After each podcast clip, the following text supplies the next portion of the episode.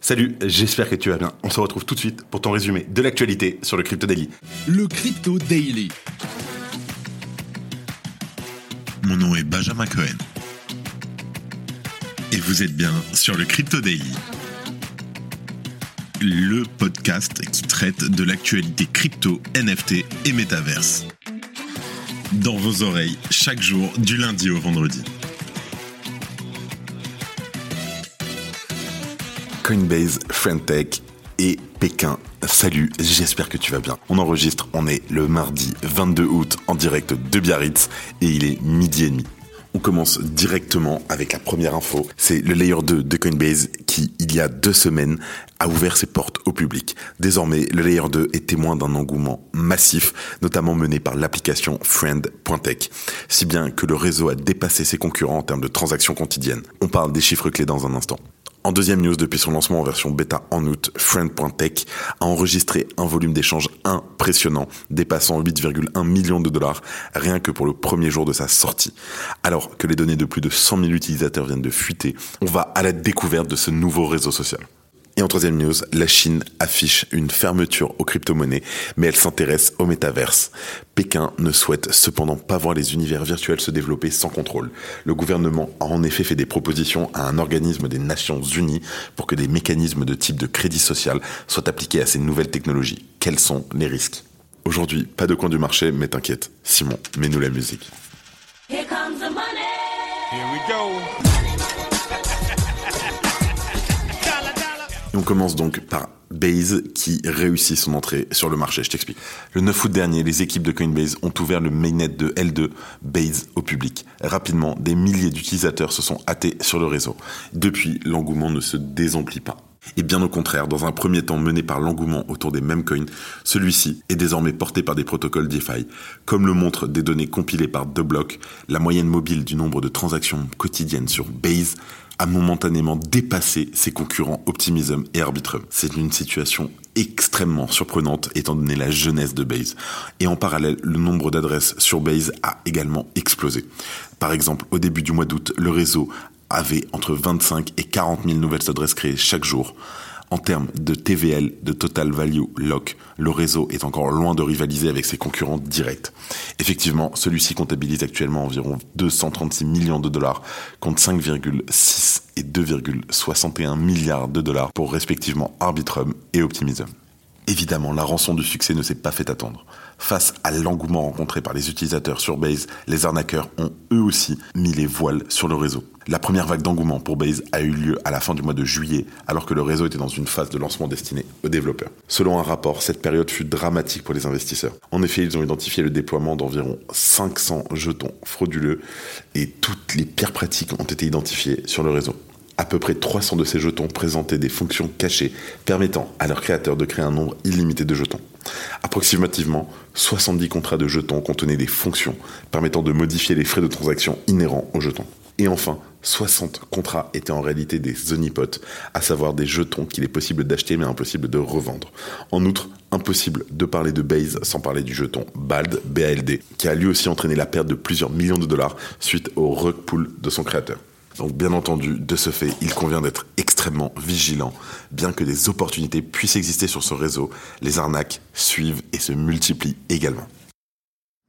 Je suis Benjamin Boutin-Spark. Et je suis Claudia Loma, Ensemble, nous produisons le podcast NFT Business. le podcast dédié aux nouveaux business décentralisés construits sur la blockchain, ceux qui développent les usages de demain. Nous abordons des sujets comme la finance décentralisée, la tokenisation, les NFT la blockchain, les cryptos et les nouveaux modèles d'investissement. Tous les sujets pour vous aider à comprendre l'écosystème Web3. Nos invités sont des bâtisseurs, ceux qui construisent les entreprises de demain. Nous sommes sur toutes les plateformes d'écoute. Merci et à la semaine prochaine. En deuxième news, on décrypte Friendtech et bien sûr la polémique qui a suivi hier. Je t'explique. La semaine dernière, l'application Friends.tech a occupé l'actualité des réseaux sociaux, souvent mise en avant par des influenceurs, des créateurs de contenu ou des personnalités connues de l'écosystème crypto sur Twitter. Alors, qu'est-ce que Friendtech Construit sur Base, le layer 2 élaboré par Coinbase qui a récemment déployé son mainnet, Friendtech est une application sociale Web3 reliée à Twitter qui permet à ses utilisateurs de vendre des fractions d'actions représentant leur profil. Autrement dit, quelqu'un qui rejoint Friendtech a la possibilité d'acheter une action représentant une partie du profil d'un autre utilisateur. Ce modèle permet donc aux personnalités de l'écosystème de générer des revenus en fractionnant leur profil Friends.tech auprès de leurs futurs En échange, l'application permet à ces derniers d'échanger directement avec la personne à qui ils ont acheté une action via des salons de discussion privés et d'accéder à du contenu exclusif. De son côté, Friends.tech prélève 5% de frais sur toutes les transactions effectuées sur l'application. Au début, l'application semble plaire. Lancée en bêta le 10 août dernier, Friends.tech a déjà enregistré un volume d'échange de plus de 8,1 millions de dollars, rien que le premier jour de sa sortie. Un élan motivé d'une part par les personnalités connues qui veulent attirer de nouveaux actionnaires en leur promettant des récompenses, avec par exemple un partage des revenus perçus à travers la plateforme, mais aussi l'airdrop annoncé par Friendtech qui sera basé sur l'activité sur sa bêta sur les six prochains mois. Bien entendu, il y a des nuances entre l'offre et la demande. Et Friendtech a conçu son modèle de manière à ce que l'achat précoce d'une action puisse se traduire par des bénéfices conséquents lors de sa revente. En effet, plus le coût des actions associées à ce profil augmente, selon le principe fondamental de l'offre et de la demande. Cependant, cette croissance est exponentielle. Les actions valorisées aux alentours de 3 ETH les plus chères sont détenues par moins de 200 individus. Cela implique une augmentation rapide de la valeur des actions, mais cela réduit aussi considérablement leur disponibilité. En d'autres termes, avec son modèle actuel, Friendtech favorise la formation de communautés restreintes accessibles à un coût élevé, à moins d'avoir été parmi les premiers à investir dans une action. D'ailleurs, en parlant de ça, il faut savoir qu'il y a des bots on a remarqué des bots qui achètent dès qu'un compte, au moment où le compte s'inscrit sur Friendtech. Donc, pour s'inscrire, il faut linker son Twitter et son mail et mettre une adresse wallet. Et au moment où vraiment le profil est créé, il y a des bots qui achètent tout de suite des actions parce qu'en fait, ils voient que le compte Twitter, tout typiquement, a beaucoup, beaucoup de followers. Étant donné l'importante volatilité résultante du petit nombre de détenteurs, on peut souligner que la bulle spéculative d'une action Friendtech est bien plus importante que sur les actifs de l'écosystème crypto classique. Bien que l'application n'en soit qu'à ses prémices, on peut imaginer que des polémiques soient créées de façon tout à fait artificielle pour encourager la vente d'actions de certaines personnalités. On remarque également que les créateurs pourraient dump sur le dos de leurs actionnaires, bien que cela s'avérerait risqué pour eux dans la mesure où cela se verrait directement. Et enfin, différentes personnes ont rapporté qu'elles avaient pu extraire des adresses de wallet provenant de la base de données de Friendtech, et ce, avec le compte Twitter relié pour chacune d'entre elles. Cela vient bien entendu remettre en question la fiabilité du code de l'application, en plus d'ouvrir la voie à des scams tout genre ou des dust attacks. Pour info, il y a plus de 100 000 comptes qui auraient déjà leaké, donc adresse mail et compte Twitter d'y relier directement avec le numéro de wallet. En parallèle, Friend.tech ne propose actuellement aucune politique de confidentialité pour ses services, un point qui reste un peu trouble. Côté positif, parce que, il faut le dire, la structure de Friends.tech fait que les personnalités en question doivent maintenir un niveau de qualité suffisant pour conserver un nombre important d'actionnaires et d'encourager l'échange d'actions, leur revenu étant entièrement dépendant de cela. Quoi qu'il en soit, Friends.tech semble pour le moment avoir trouvé son public avec environ 710 000 dollars générés sur les dernières 24 heures. L'application Web3 a ainsi dépassé des mastodontes comme Lido, MakerDAO ou Convex. En termes de fees sur la même période, Friendtech a même dépassé le Tron et le DEX Uniswap. Et pour terminer, selon les données de Dune, Friendtech dénombre actuellement 70 500 acheteurs uniques et 27 810 vendeurs. Et ce pour plus de 1,1 million de transactions, avec au total plus de 29 millions de dollars qui ont servi à acheter des actions sur la plateforme. Bien entendu, faites attention. Merci d'écouter le Crypto Daily. Et en dernière news, Pékin à l'assaut du métaverse. Je t'explique. Alors, en Chine, le métaverse rimera avec crédit social. Qu'est-ce que le crédit social? Alors, le crédit social, c'est un système de surveillance et d'évaluation des citoyens chinois mis en place par le gouvernement. Il accorde des notes à ces derniers en fonction de la confiance que l'on peut leur accorder avec des mesures punitives appliquées pour ceux qui s'écartent de l'attitude choisie. Par exemple, une personne obtenant une mauvaise note ne peut ainsi plus acheter de billets d'avion ou de train, de biens immobiliers ou accéder à certains établissements comme des hôtels, des restaurants ou encore des écoles privées. Le système de crédit social est souvent critiqué par l'utilisation qui est faite en tant qu'outil de contrôle des citoyens et de moyen d'invisibiliser les opposants du gouvernement chinois. Il s'est cependant énormément généralisé en Chine depuis 2020. Là-dessus, il y a un épisode de Black Mirror sur Netflix que je vous conseille de regarder. Je crois que c'est saison 1, épisode 2 ou 3. C'est donc ce système que Pékin semble envisager d'intégrer au métaverse. Nos confrères de Politico ont en effet eu connaissance de propositions faites par China Mobile, l'opérateur de télécommunications détenu par l'État chinois, l'opérateur numéro 1 de la Chine, à une agence de l'ONU. China Mobile suggère l'utilisation d'un système d'identité numérique pour accéder au métaverse. Les utilisateurs seraient tous identifiés et leurs caractéristiques naturelles et sociales seraient répertoriées. Cette volonté de caractériser les utilisateurs du métaverse est bien sûr directement inspirée du crédit social. Les utilisateurs du métaverse pourraient ainsi être catégorisés selon des signes identifiables et des attributs sociaux qui seraient stockés de manière permanente et partagés avec les forces de l'ordre. Selon des experts interrogés par Politico, les propositions de China Mobile ne sont pas compatibles avec la protection de la vie privée et de la liberté des citoyens chinois. Par ailleurs, elle les empêcherait de se connecter avec qui le souhaite et donc de s'exprimer librement.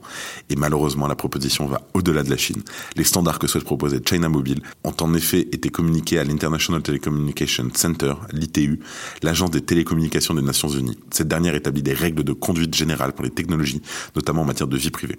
Et selon des experts, la Chine souhaite donc façonner dès le départ la manière dont le métavers sera adopté à l'international, en plaçant bien entendu ces jetons idéologiques de manière La première réunion aura lieu en octobre prochain et il est déjà probable que le groupement votera sur les propositions de la Chine. Pékin avait déjà fait savoir son intérêt sur le sujet du métaverse en général, dont il est probable que le gouvernement chinois y voit un enjeu pour l'avenir au même titre que les monnaies numériques. Et avant de terminer les actualités en bref avec notre partenaire Bean Crypto. Le protocole AAV arrivera sur Base, layer 2 de Coinbase. Cette décision a été prise à l'unanimité par la communauté d'AAV après un vote de gouvernance étant déroulé durant trois jours. Selon la proposition initiale, ce nouveau déploiement devrait permettre au protocole de profiter de la base d'utilisateurs de Base, tout en permettant à cette dernière de profiter des opportunités d'AAVE, qui comprennent entre autres des prêts de crypto-monnaies et l'élaboration de stratégies de rendement. Coinbase acquiert une participation dans Circle et l'USDC ajoute six nouvelles blockchains. Le centre consortium géré conjointement par Circle et Coinbase est en train de fermer ses portes. En conséquence, Circle va gérer intégralement l'émission et la gouvernance de l'USDC. De plus, six nouvelles blockchains s'intégreront à l'USDC, portant le total à 15, bien qu'elles ne soient pas encore identifiées. Polkadot, Near, Optimism et Cosmos sont des chaînes que Circle a déclaré vouloir ajouter en 2023. Le sultanat d'Oman annonce l'ouverture d'un centre de mining. Les pays du Golfe comptent sur les cryptos pour développer leur économie dans les années à venir. L'inauguration d'un centre de mining dans le sultanat d'Oman est une nouvelle démonstration. Le centre servira notamment à promouvoir des cryptos dans le pays. Il sera alimenté par 11 MW d'électricité et plus de 2000 machines fournies par le géant chinois du mining, Bitmain. Le pays espère augmenter le nombre de machines d'ici octobre prochain et pouvoir ouvrir un second centre rapidement. Et pour terminer, félicitations au mineur individuel de Bitcoin qui a réussi à résoudre le bloc 800 821 le 18 août dernier. Cette prouesse lui a permis d'obtenir une récompense de 6,25 BTC, soit l'équivalent de 150 000 dollars. Selon un expert du minage, un mineur de cette taille a réussi à résoudre un bloc seul en moyenne qu'une fois tous les 7 ans.